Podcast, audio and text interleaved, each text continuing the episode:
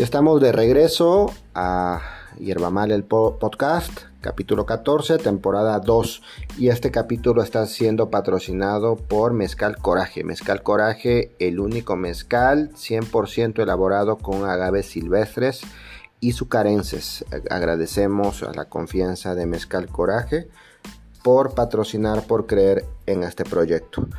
Paul, eh, frente a la cargada barbosista, frente a las fichas de Luis Miguel Barbosa Huerta, el gobernador del estado, que pone en el tablero de juego a sus cuatro corcholatas, a sus cuatro lacayos, hay otros personajes que a mí me gustaría mencionar y que me gustaría de alguna manera que tú viertas alguna crítica, si claro, si es que la tienes respecto a cada uno de ellos. Uno eh, sería Alejandro Armenta. Alejandro Armenta, este personaje, este político que ha tenido una importancia relevante en, pues, en la política estatal, nacional y también una presencia muy, muy marcada a nivel municipal aquí en Izúcar de Matamoros, la región mixteca sobre todo.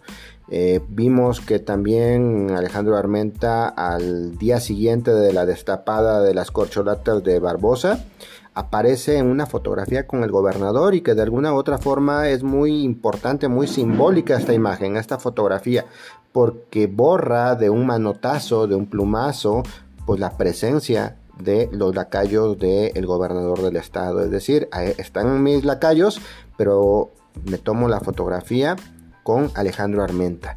¿Qué nos podrías decir respecto a esto y respecto al papel de Alejandro Armenta en la política estatal y regional? Una observación muy interesante que hiciste, Manuel. Eh, aquí le llamaré yo la cargada descargada entonces del gobernador Barbosa. Aquí ya pareciera que la corcholata del, gobernador es el senador Alejandro Armenta. Algo que me, gustaría destacar del senador es que se ha ceñido al proyecto morenista.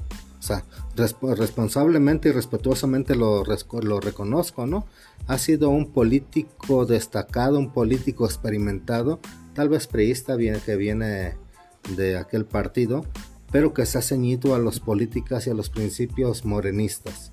Algo de, destacar y de, pues de respetar ¿no? en estos tiempos tan convulsos en nuestro partido. Pero que como, como crítica sí lo haría yo de que lejos de pedir permiso y si no permiso por lo menos el aval del pueblo, pide el permiso y como tal lo dijo al gobernador. Le pedí permiso al gobernador para eh, levantar el dedo y aspirar a la gubernatura. Qué mal por él, ¿no?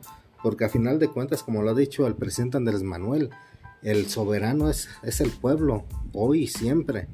Si al senador le nació su raíz, su, su vena de su partido anterior, pues le sugiero que lo, que lo analice y que lo, que lo, pues, como te dijera yo, que, que lo valore. Que lo valore. Bueno, esa es una, o sea, una, una de mis críticas. Eh, reconociendo que el senador tiene grandes posibilidades o no, porque a final de cuentas estamos en tiempos muy avanzados, muy, muy, en tiempos de, de a destiempo, pues. Sí, muy adelantados. Muy adelantados, ¿no? Considero que todo mundo debe ahorita dedicarse a hacer su encargo, a trabajar bien en lo que el pueblo les, les confirió y en lo que el pueblo les encargó. Otra cosa, Paul, que cuando viene a Izúcar de Matamoros hay imágenes, incluso en el podcast lo, lo retomamos a manera de humor, pero que finalmente es un reclamo que se le hace a Alejandro Armenta eh, como en su visita al municipio a regalar pues, los árboles, las plantas que de su programa que que él está llevando a cabo como parte de su campaña electoral, lejos de rodearse de los círculos obradoristas, de los círculos morenistas, de las expresiones de Morena en el municipio, en la región, se rodea de, pues, de los caciques del PRI, ¿no? Estos personajes que están ahí de alguna manera pululando y coqueteando con Morena, ahora que entienden pues que el priismo pues está en la debacle, ¿no? Que está desapareciendo. Entonces, ¿cómo ves esta pues esta estrategia o mala estrategia de Alejandro Armenta de que en lugar de, pues, de acercarse, de rodearse de las expresiones de Morena, eh, se rodea de los caciques del PRI. ¿Qué piensas? Que recapitule, que recapitule el senador y realmente que analice qué le conviene.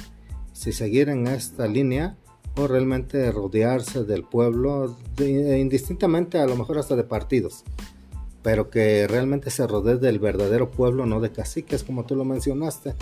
yo creo que está en, una, en un momento de coyuntura donde él debe de decidir de qué forma quiere transitar todo este proceso, todos estos tiempos. Así es, Paul. Otro personaje que a mí me parece interesante porque también ya manifestó su interés por eh, competir pues, por la candidatura de Morena para 2024 sería Ignacio Mier. Este personaje que también es muy similar su perfil al de Alejandro Armenta, incluso los unen lazos sanguíneos y que de alguna u otra forma, a diferencia de Alejandro Armenta, Ignacio Mier ha estado pues de alguna manera enfrentado a las políticas de, de, Barbosa, las políticas del gobernador del estado. ¿no? Hay ahí incluso pues, ciertas actitudes, ciertas estrategias de Barbosa pues para tratar de, de manchar la reputación política de Ignacio Mier. Eh, ¿qué, referencias o qué piensas, qué puedes decirnos de Ignacio Mier? Ignacio Mier, pues yo, como tú lo mencionas, el gobernador se ha encargado de aminorar su presencia, ¿no? Política.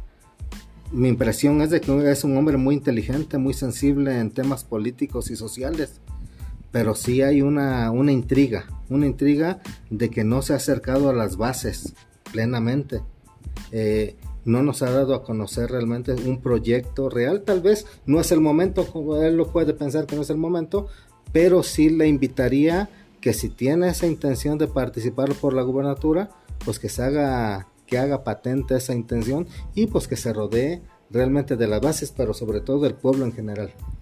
Sí, además de, como tú lo mencionas, quizás es en ese sentido ha sido bastante prudente, ¿no? En respetar los tiempos y quizás, bueno, eh, yo estoy de acuerdo contigo, igual que con el caso de Alejandro Armenta, eh, habría que esperar, ¿no? Los tiempos políticos para no hacer los papelones que están haciendo estos cuatro lacayos del gobernador del estado. Paul, eh, si bien no hay una muestra pública, una expresión pública que así lo haya dicho, y, o, un manifiesto por parte de ella, hay un personaje que a mí me gustaría sumar a la contienda, no sé, quizás a, a, nivel de deseo solamente, pero que considero que vale la pena sumar a la, a la contienda que se avecina 2024 y que es María Luisa Albores. Eh, tengo entendido que tú la conoces, tuviste la experiencia de trabajar con María Luisa Albores. En lo personal, creo que es alguien que podría ser muy competitiva en, pues, en una campaña electoral rumbo a la candidatura. Eh, por su temple, porque es, porque es una mujer con una historia en la izquierda social y en la izquierda política, pues que vale la pena no voltear a ver. ¿Tú qué piensas de María Luisa Albores en todo caso? En política nada está dicho, en política nadie está muerto. Al contrario, Mario Luis Albores no ha mencionado su deseo de participar, pero tampoco no ha desdeñado el, participar, ¿no? Lo la conozco del 2011-2012, cuando la, la, candidatura del presidente Andrés Manuel, ¿no? La, tuve la oportunidad y el privilegio de compartir con ella una avenida del, del candidato en ese tiempo aquí en Ayosusla de Zapata. Considero que es una mujer bastante competitiva, bastante capaz y que si en su momento ella decidiera participar sería una contendiente bastante fuerte para la gubernatura del estado. Tampoco puedo decir que lo va a hacer, eh, tampoco puedo decir que no lo va a hacer, pero si ella lo hiciera sería por equidad, por así que por género, sería una excelente candidata o una excelente aspirante a ese, a ese puesto, Manuel.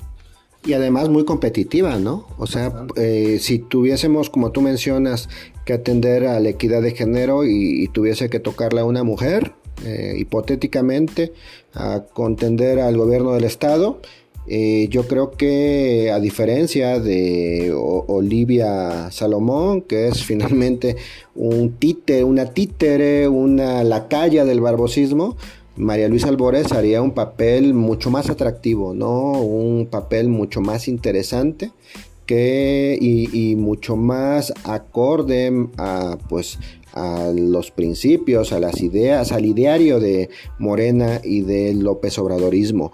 Paul, para cerrar, llevamos a, cerrar este, esta parte de nuestro capítulo 14 de nuestra segunda temporada de Hierba Mala. Eh, yo te haría una... A mí me gustaría que hiciéramos un ejercicio comparativo.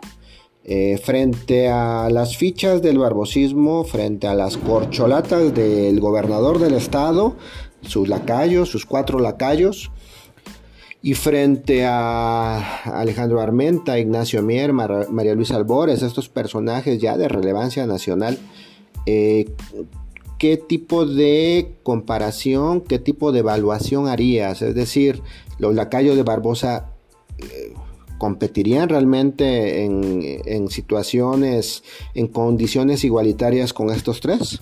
Yo lo dejo así, Manuel, la cargada descargada de Barbosa y eh, la competencia entre grandes personajes, personalidades de la política mexicana poblana, que son los tres, serían los tres personajes a nivel federal, que es María Luisa Albores, el compañero Nacho Mier y Alejandro Armenta, eh, no tendrían ninguna posibilidad eh, las corcholatas de Barbosa. Aparte de que pues uno, uno de esas corcholatas está bastante devaluada, que no pudo gobernar un municipio, mucho menos va a gobernar un estado. Es decir, Melitón Lozano, ¿no? Que sería el rival más débil que pues estaría en la terna del tablero de Luis Miguel Barbosa, el gobernador del estado. Pues sí, en realidad es así. Eh, sería en todo caso una competencia desigual. Eh, pues eh, los candidatos de Barbosa, que son sus lacayos, sin experiencia, sin fuerza, sin calidad ni moral ni política, pues en realidad son de objetos decorativos del gobierno del estado frente a estos tres personajes que de alguna u otra forma son políticos profesionales y de relevancia nacional. Paul, este, te agradezco mucho tu crítica, tu análisis de lo que está sucediendo en estos últimos días en el estado, en el municipio. Y pues este, nos vemos en el siguiente capítulo de Hierba Mala, el podcast. Eh, este capítulo fue patrocinado por Mezcal Coraje, el único mezcal con, elaborado con agave 100% izucarenses y 100% silvestres. Muchas gracias a Mezcal Coraje. Paul, muchas gracias. Nos estamos escuchando y nos estamos viendo en un siguiente capítulo de Hierba Mala, el podcast.